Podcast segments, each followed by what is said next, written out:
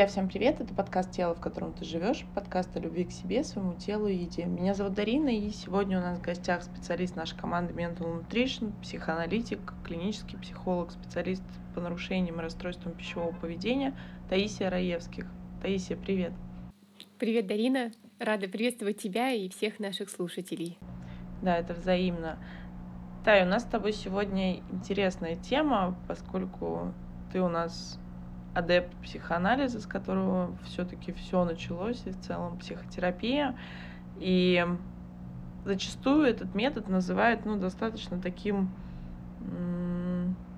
не то чтобы унылым, но он растянут во времени, действительно глубокая психотерапия, она не может быть быстрой. Я всегда об этом говорю, друзья, что мы специально объединили, собственно, все направления, все известные сейчас подходы эффективные психотерапии, чтобы каждый человек мог выбрать, исходя из запроса.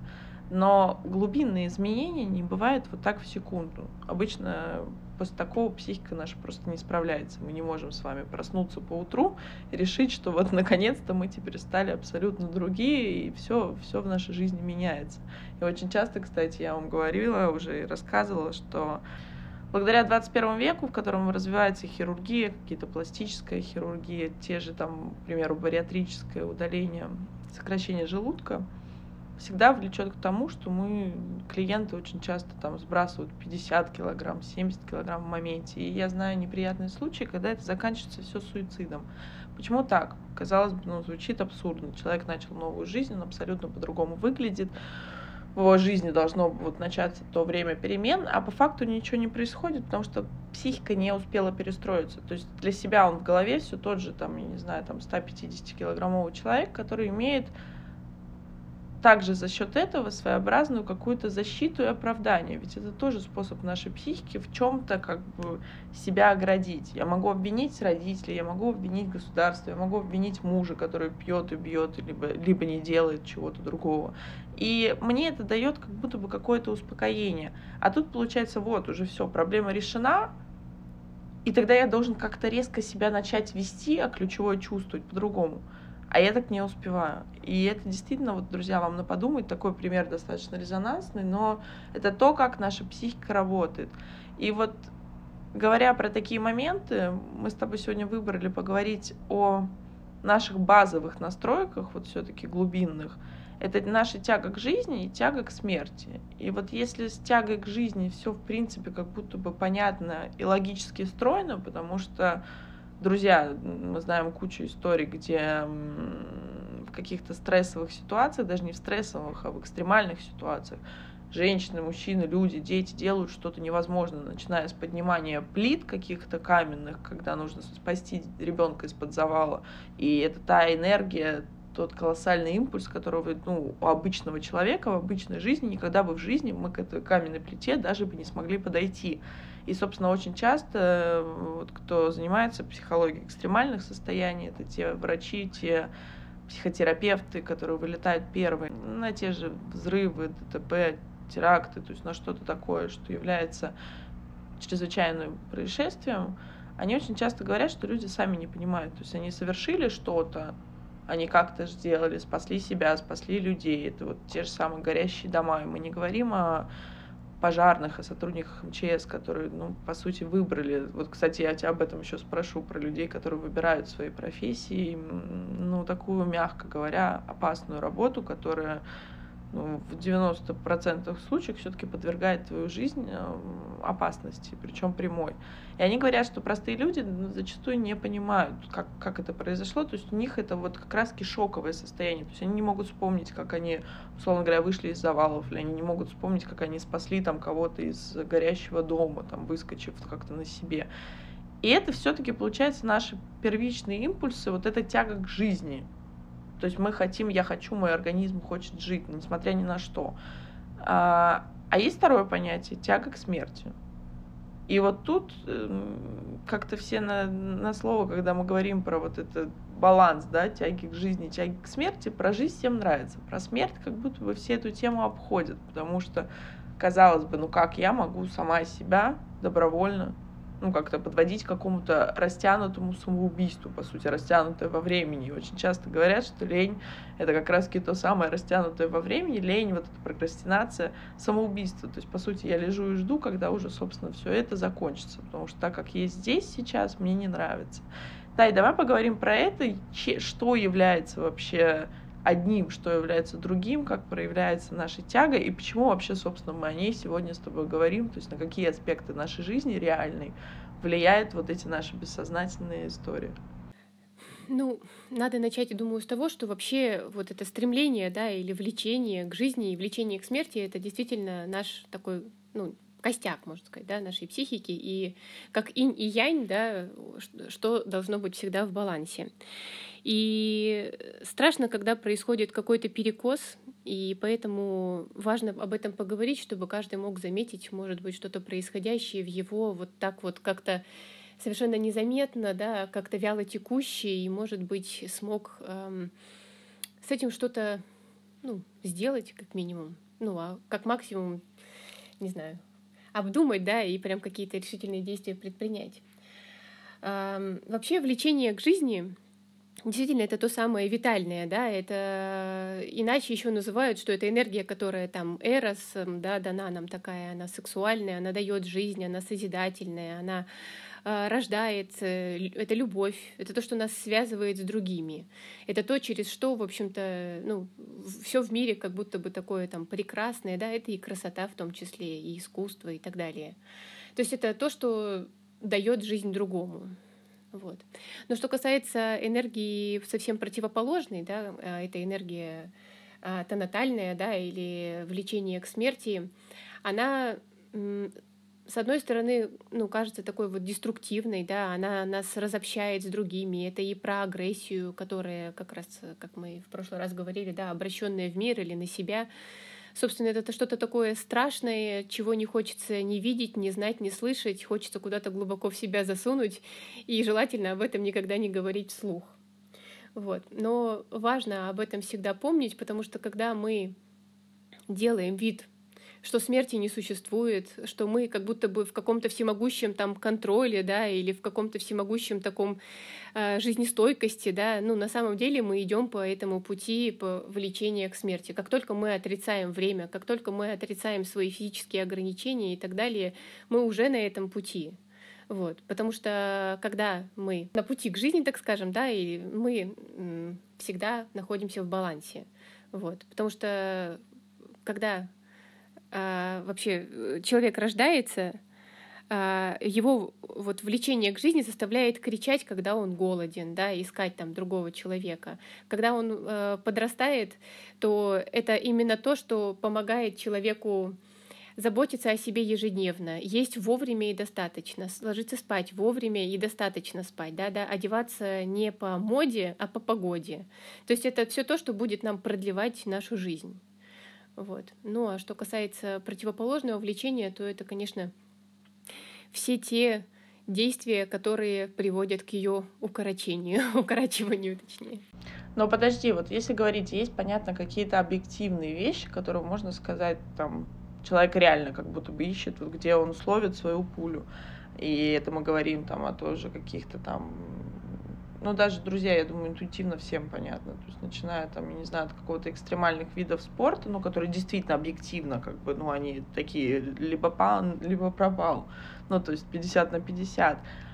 Но это же не все. А вот расскажи о каких-то таких вот незаметных наших рутинных дел или как-то проявлений в жизни, которые на самом деле являются вот подсознательной тоже тягой к смерти. Что это может быть? Ну, мне кажется, что очень здорово, что ты упоминаешь периодически про прокрастинацию, потому что это действительно убийство времени, да. А если мы убиваем время, то мы как будто бы и себя тоже стремимся в этом всем ликвидировать и отказаться от э, того, чтобы быть. Ну, вообще наше поведение может быть опасным очень часто. Например, когда мы переходим дорогу, но невнимательно посмотрели, да, а какой сейчас свет, зеленый там или красный, да, а восстановились ли машины. Вот. Например, когда мы знаем, что нам нельзя что-то есть, но мы все равно это едим. Вот. И потом там происходят какие-нибудь там кризы, мы едем там в больницу, да, и так далее. Либо когда мы бесконечно работаем, а, и вот ежедневно там до, до 12 часов ночи до, на работе, в 6 утра опять встаем, куда-то все время бежим и забываем про то, что наше тело, оно вообще-то, ну, бренно, да, оно не робот, как бы оно не эфемерно, ему очень много чего требуется, вот, и вот, вот, вот в таких вот ежедневных звоночках мы можем видеть вот это самое стремление к тому, чтобы как можно скорее это все закончить и завершить. Ну, друзья, сразу скажу, что то, о чем говоришь ты, как раз Китай, ну, любое наше зависимое поведение, это, собственно, та самая тяга к смерти, потому что мы, по сути, преднамеренно либо непреднамеренно делаем для себя то, как бы, что, что нам будет во вред, по сути. А, и также это вопрос, мы с тобой уже говорили, обсуждали в прошлых выпусках, самоповреждающее, э, самоповреждающее поведение, начиная от того, что наши многочисленные какие-то пирсинги, татуировки, да даже походы к косметологу, и мы недавно смеялись э, тоже с психотерапевтом, врачом-психиатром нашей команды, что вот эти все наши бесконечные уколы красоты, то есть это тоже где-то такое саморазрушительное, то есть как будто бы это во благо, но по факту это такая боль, иногда несовместимая с жизнью, которая ну, действительно является так или иначе вот этой тягой к смерти. И говоря об этом, Тай, как вот тогда работает этот механизм? То есть в какой момент, то есть где то грань, во-первых, где это норма, а где не норма, мне бы вот хотелось, чтобы ты сказала, потому что, ну, если так взять, тогда мы должны быть с вами вот, действительно в випасане вечно находиться, что тоже, кстати, является убиванием времени, времени, по сути, тягой к смерти, то есть, ну, тогда непонятно, собственно, как жить, что является моим самоповреждающим поведением, а что им не является, и откуда вообще начинается вот этот перекос, о котором ты говоришь про баланс, баланс как бы жизни, баланс смерти. На самом деле это очень тонкая грань, и вот когда ты говоришь, да, про випассану, это, наверное, то, что Фрейд называл э, такое вот влечение, да, какое-то нирвание. На самом деле это то же самое, та же самая смерть. То место, где мы ничего не чувствуем, не слышим и не видим, это как раз-таки возврат к этому состоянию, когда мы когда нас нет. Вот. И в этом очень скользкий путь вот этого пути вечного наслаждения. Да? Вот, может быть, многие из вас замечали, что как будто бы есть такие люди, у которых все просто приносит им удовольствие и наслаждение в жизни, да, но на самом деле что происходит? То есть оборотная сторона просто отрицается. Вот, и это очень очень сложно и, и страшно, потому что мы, получается, откидываем большую часть жизни. И мы живем не из принципа реальности, а из вот этого принципа удовольствия, который нас ведет к постоянному поиску удовлетворения. Постоянный поиск удовлетворения — это зависимое поведение в том числе. Постоянный поиск адреналина и постоянное повышение этого градуса э, как раз-таки вот, наверное, в этот момент и начинается этот перекос, когда мы отказываемся от того, чтобы выдерживать что жизнь, она не только приятная. Иногда она фрустрирующая, иногда она болезненная, иногда она бывает ну, жестокая, в общем, всякая. И вот как раз-таки, когда нам удается сохранять вот это равновесие, мы способны выдержать и то, и другое. И не улетать не в деструктивное, да, не улетать в какое-то там супер там наслаждение. Ну, то есть, по сути, всем гедонистам, друзья, имеем в виду, что это тоже такой уход от реальности, побег. И вот то самое вечное наслаждение, это правда. Я вам уже говорила, что сейчас, по-моему, около 200, что ли, типов зависимости. То есть, в принципе, все от трудоголизма, шопоголизма, алкоголизма, не знаю, какой-то там еще сексомании, чего-то еще, оно все считается зависимостями. И просто есть самые экологичные из них, это считается спортоголизм и трудоголизм, но тоже как бы под вопросом насчет трудоголизма. А все остальное это вот то, куда наш мозг ищет, куда бы ему припасть, потому что вот тот в норме уровень дофамина, это когда чего-то не хватает, это вот когда что-то не до. То есть мы летим в самолете, я всегда люблю этот пример говорить, но вот представьте, это по сути вообще достижение человеческой силы, интеллекта, мощи. То есть мы с вами летим над огромной высотой, по сути, в безвоздушном пространстве. И, а мозг все равно говорит, ну и что такого? Ну, подумаешь, самолет, но чего-то там нет же еще, там, я не знаю, тогда нам нужен уже свой частный самолет, или тогда нам нужен вертолет, или тогда нам нужно лететь на Марс или куда-то еще. И это бесконечный процесс, потому что вот этот базовый уровень дофамина, которого нам вечно будет не хватать, то есть нам вечно чего-то не хватает, чтобы сказать, я окей, я в порядке, мне всего достаточно. И вот, собственно, вот этот поиск, он бесконечно таков.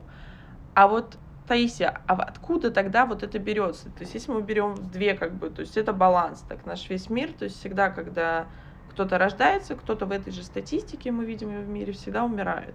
И вот эти процессы, то есть это нормально, это про то, что про то, как живет ну, наша жизнь, про то, как мы с вами существуем. Но в какой момент этот баланс может нарушаться? То есть откуда растут ноги? Ну, если начать прямо с самого такого начала, да, я думаю, что хочется сначала сказать, что вообще вот это влечение к смерти, как я уже говорила, что это агрессия, да, и агрессия, она всегда должна быть направлена в мир. Но агрессия, направленная в мир, чаще всего приносит какие-то разрушения. И поскольку мы очень боимся терять эти связи, да, нас, с другими и с чем-то очень важным для нас, то человеку ничего другого не остается, кроме как развернуть это в аутоагрессию, да, и начать причинять вот это все, что вызывает дискомфорт в мире, да, отыгрывать это на себе. Вот. И как раз мы начинаем здесь э, затрагивать тему мазохизма, потому что на одной стороне, где садизм, на другой всегда будет мазохизм. Но, как мы уже говорим, чаще всего мы отказываемся да, от того, чтобы быть каким-то злым, плохим, там, жестоким, грубым, брать что-то, да, мы чаще всего отнимаем у себя, нападаем на себя, и вот в этом начинается этот перекос. Потому что тогда откуда возникает желание, да, быть хорошим, то есть это не причинить вред другому. Вот. И тогда я сижу на работе до 12, и тогда там я, не знаю, забыл вообще про то, что мне вообще в жизни надо.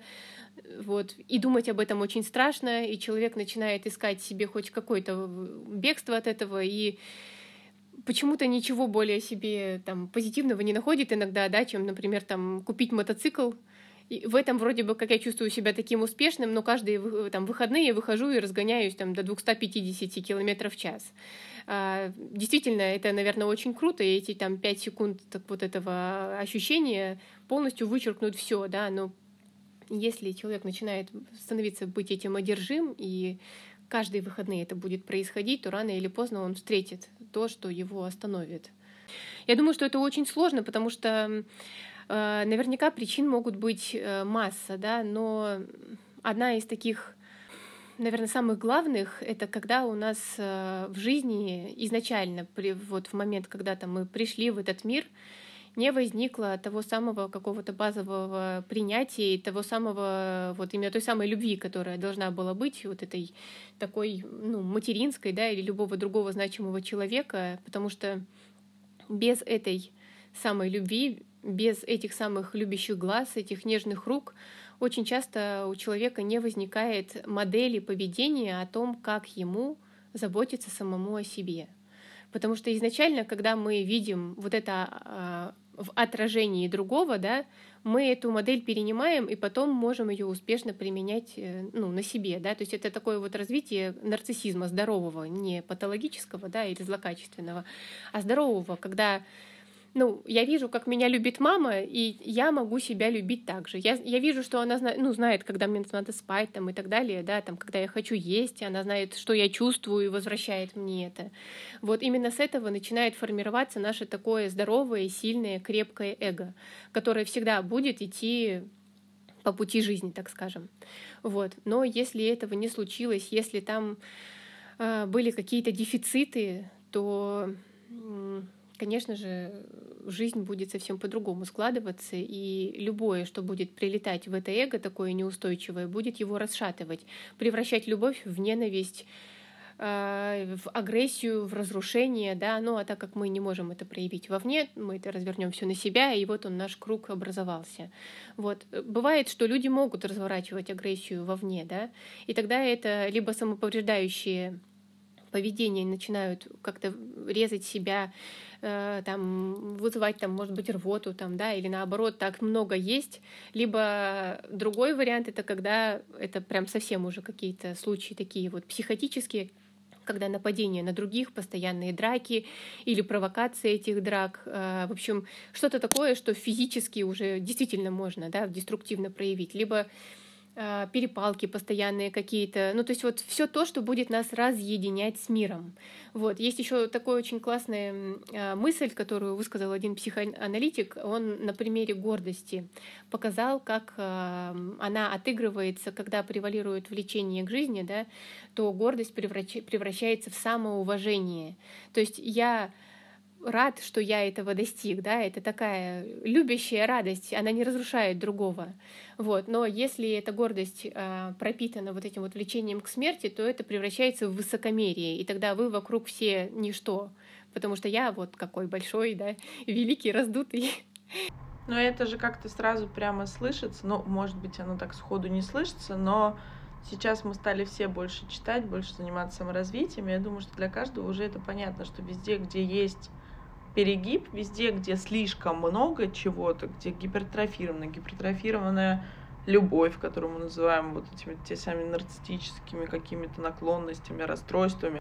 Если сейчас у нас принято как-то бедных этих нарциссов ругать, обвинять во всех смертных грехах, в абьюзе, во всем остальном, ведь это для любого психотерапевта понятно, что это несчастные люди, которые действительно, я искренне всегда им сожалею, потому что это то состояние, та травма, которая вот так как-то коряво, грубо, такими большими мазками пытается себя зарубцевать. И тогда вот эти все переборы, то, говоришь, э, то о чем говоришь ты, Тай, что я как будто бы выше, вы все ниже, но получается я одна. Ну, как бы, то есть я остаюсь один. Я один со своей вот этой грандиозностью и с, этой со всей классностью. А вот ты сказала про про привязанность, про ты сказала про родителей, тут получается действительно так, друзья, что все равно куда бы мы ни ходили, в какой синдром, мы все равно возвращаемся к детству. А вот если говорить про одну сторону любви, но ведь мы все росли, допустим, в том поколении, плюс-минус, друзья, где за нами действительно за нами ухаживали. Ну, мы берем какую-то среднестатистическую, друзья, бывают страшные истории, бывают перегибы в одну, бывает в другую, мы все-таки берем ну, действительно среднее по больнице. То есть наши базовые потребности, они как будто бы все закрывались. Ну, по факту все выросли, ну, как бы никто не умер, все были накормлены, все были одеты, ни у кого там воспаления легких не произошло, но глобально. То есть наши родители закрывали нам все эти потребности, покупали игрушки, как-то нас баловали но получается чего-то не было именно в моральном плане, в привязанности. То есть я хочу, чтобы ты немножко подробнее рассказала, какие вот когда у меня нестабильная привязанность, когда я не уверен, что меня любят, или когда я не уверен, что я хорош. То есть откуда берется, по сути, моя базовая установка, что я не должен жить. И вот дальше я начинаю вот этим заниматься. То есть откуда это же в какой-то момент родилось, рождаемся мы чистым листом, друзья, и нам у нас нет абсолютно никакого конфликта в том, должны ли мы жить, имеем ли мы право жить. То есть это все-таки уже что-то такое приобретенное во мне. Да, э, на самом деле это очень важно, потому что бывает всяко в жизни, да. А, например, э, к сожалению, бывает иногда такой вот феномен, как э, младенческая смертность, когда совершенно ничего не предвещало, да, что что-то произойдет, абсолютно там идеальное здоровье, но младенец погибает. Вот. И такое замечается очень часто в детских домах, хотя им всем приносят уход, их кормят, их там одевают, да, вот именно, ну, те, кто до года. Но если этого человека никто не любил, к этому младенцу никто не подходил, не гладил, не говорил ему чего-то доброго и приятного, то они впадают в такую вот депрессию, и она, ну, в сон, в сон, смерть, все. А какой смысл жить, да? Как будто бы, если я не вижу вот этого отражения в глазах другого, о том, что я важен, нужен, я не вижу смысла для себя. Вот. И это одна, да, как бы сторона этого. Вот момента. Бывает, э, ну, это про детские дома, но бывает, что в абсолютно хороших, там, здоровых, да, семьях, как будто бы с вне, внешне выглядящих очень, очень, там, э, благополучно, да, происходят такие трагические события, и тогда очень важно подумать в ту сторону, а что на самом деле думала про это мать а хотела ли она действительно, да, этого там ребенка или, ну, в общем, что, что там вообще за кулисами происходит. Потому что бывает, что это какое-то бессознательное желание, которое просто, ну, вот этот маленький человечек готов, ну, ребенок готов для всего для своей, для своей матери, скажем так. Если мама будет счастлива и меня не будет, он так и сделает. Если мама будет счастлива от того, что я откажусь от себя, он откажется от себя. Вот. Он будет делать все для того, чтобы мама его, ну, хоть как-то любила, хоть какую-то к нему приносила в общем, тепло, теплоту, да, вот. Ну, а что касается вот этого механистического воспитания, когда тоже все вроде бы есть, но чего-то самого главного нет, да, ну, чаще всего это э, вот этих обращенных глаз, вот этого какого-то такого не результата да, от деятельности, а наслаждение самим процессом. То есть, когда человек рядом с тобой просто есть, он просто что-то делает, и мама на это смотрит, и вот в каком-то таком вот состоянии радости, да, безмятежности это все принимает. Вот. Если этого нет, то, конечно же, если постоянно что-то требуют, если постоянно что-то звучит очень страшное, да, такое вот формулировка там замолчи, не делай, не трогай, но это же не живи переводится. Вот. Вот он и не живет. Ну да, это та самая установка родительская, друзья, мы уже говорили тоже об этом. Это та самая установка «не живи».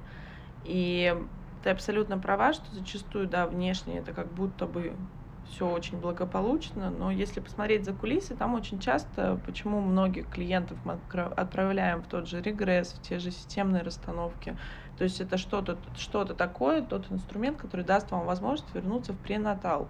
И очень часто действительно все эти замерзшие беременности, выкидыши, ранняя смерть, гибель в младенческом возрасте, это про тревогу мамы, про ее страхи и про ее бессознательный. Тут вот мне хочется ключевое вам сказать, что это не обязательно, что мама вам в детстве говорила, что как же плохо, что вы родились. И такого, как бы, я думаю, что ну, в большинстве как-то в адекватных семьях такого ну, сложно себе вообще представить, потому что все родители рады своим детям в любом случае. Тут мы говорим, друзья, не нужно копаться, не нужно вспоминать э, из детства, где вам мама сказала, что вы плохой из-за того, что вы разбили ее, там, я не знаю, вазу какую-нибудь семейную, и после этого вы вдруг приняли решение, что жить там вам больше не стоит. Есть, ну, давайте здесь тоже тестировать реальность на адекватность. Я говорю о бессознательных вещах, таких как, допустим, мамина какая-то внешняя, к примеру, там, нереализованность в личной жизни или что-то такое, или какие-то, может быть, рассказы искренний о детстве, о том, что это было где-то тяжело, или, возможно, родители разошлись, или, возможно, были какие-то обстоятельства, то есть, которые усложняли ее жизнь. И это вопрос не вас, это вопрос тех условий, в которых мама, допустим, там выбрала, ключевое слово, выбрала для себя находиться. И тогда там появляется колоссальное чувство вины и стыда, что как будто бы я тот самый человек, который причинил маме вот эти вот страдания. Если бы не я, тогда мамина жизнь сложилась бы абсолютно по-другому. И вот из-за этого базового чувства, на которое мы потом всегда в терапии опираемся, и, собственно, это то, что первое поднимается, и оно, еще раз напомню, искусственно извне, вот там начинается рефлекс, что я должен тогда себя как-то наказать. Ведь я же плохо себя вел, по сути, а маме доставил дискомфорт, я доставил маме неудобства, мне стыдно, я виноват. А вы же помните, что вина в любом случае должна всегда быть чем-то искуплена. То есть нас должны либо простить, либо мы должны сделать что-то, чтобы уравновесить вот этот дисбаланс. То есть мы не можем жить в постоянном чувстве вины. А, это просто, ну, психологически невозможно, это невыносимое чувство. Соответственно, нам проще это компенсировать, то есть в каждом мы должны нести в этом случае тогда эту плату. И вот то говоришь, о чем ты, Таис, что в этом случае это может быть и самоповреждающее, саморазрушительное поведение. Это могут быть, кстати, наши постоянно какие-то, вот бывают люди, я думаю, что вы знаете, которые постоянно попадают, то он руку сломает, то он ногу сломает, то ему на голову что-то упадет, то он где-то попадет там, не знаю, в аварию, то еще какие-то вещи. И действительно человек говорит, господи, я как проклятый, постоянно у меня что-то, я там какие-то себе части тела ломаю. И можно разбирать с точки зрения там левая нога, там, не знаю, это отец, правая нога, это мать, но глобально это в том числе является саморазрушающим поведением. Я уже не говорю о тех наших зависимостях, о которых мы поговорили, или вот о каких-то наших экстремальных видах спорта. И вот тогда вопрос, Исходя из этого, я думаю, что каждый что-то у себя да заметит. каким должна быть гармоничная личность. Вот чтобы я себя чувствовал, окей, и если это не так, то что мне, собственно, делать? Мне кажется, что, э, с одной стороны, здесь очень важен момент осознанности, потому что когда мы пролетаем неделю за неделей и не поняли, что там произошло, ну, это первое, с чем надо начать работать, и попробовать возвратить в свою жизнь понимание, куда я сейчас иду. То есть выйти из этой бесконечной диссоциации, да, в которой я где-то там в очень большой глубине, да, а тело само как будто бы ходит, делает и так далее. Ну, конечно же, обратить внимание на то, как я себя чувствую вообще вот здесь и сейчас. Хорошо мне, плохо, тепло мне или холодно, голодный я или нет. Вот. Вот с таких вот маленьких шажков, которые нас приземляют, да, и возвращают к тому месту, где мы сидим. Удобно ли мне, да, может, у меня нога затекла, там, я не знаю, или там голова уже там неделю болит. Но я хожу и пью таблетки постоянно. Вот. То есть э, вот с таких вот каких-то совсем небольших шагов, да, к тому, чтобы просканировать вообще себя, вот, вот прямо здесь и сейчас. Вот как мне? С этого начнется, я думаю, ваша дорога к тому, баланс у вас или дисбаланс. Это правда. И на самом деле, вот то, что, то, о чем ты рассказываешь, спасибо тебе большое.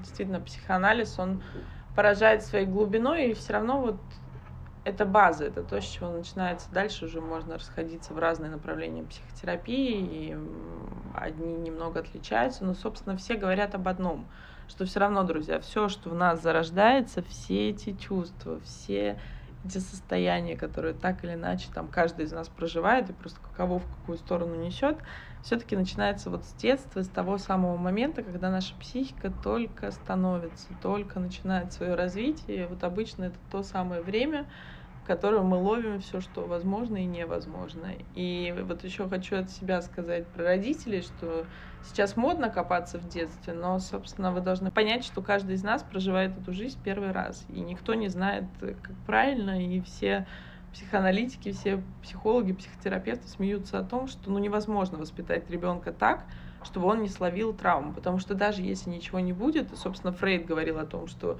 то, что приносят ему пациенты, не, несопоставимо, и оно не является вообще правдой. То есть мы как, мы как психотерапевты всегда работаем с тем, что принес клиент. То есть правду он говорит, неправду, плод это его фантазии. Мы всегда работаем с этим. Но до смешного, что наша психика все равно найдет до чего докопаться, чтобы получить вот этот самый опыт становления. Потому что в безвоздушной среде, в вакууме, друзья, ничего не происходит ничего, там нет жизни, а это и есть, по сути, та самая смерть. Поэтому радуемся своим травмам, радуемся тому, что нам есть чем работать и становиться лучше. Тай, спасибо тебе большое. Да, и тебе тоже, Дарина, спасибо. Я думаю, очень продуктивно получилось. Надеюсь, у всех найдутся ответы какие-то. Да, друзья, задавайте вопросы, вы всегда знаете, где нас искать в наших соцсетях, присоединяйтесь. И напоминаю, что у нас всегда есть к любому специалисту нашей команды бесплатная диагностическая беседа. Это был подкаст «Тело, в котором ты живешь». Пока-пока.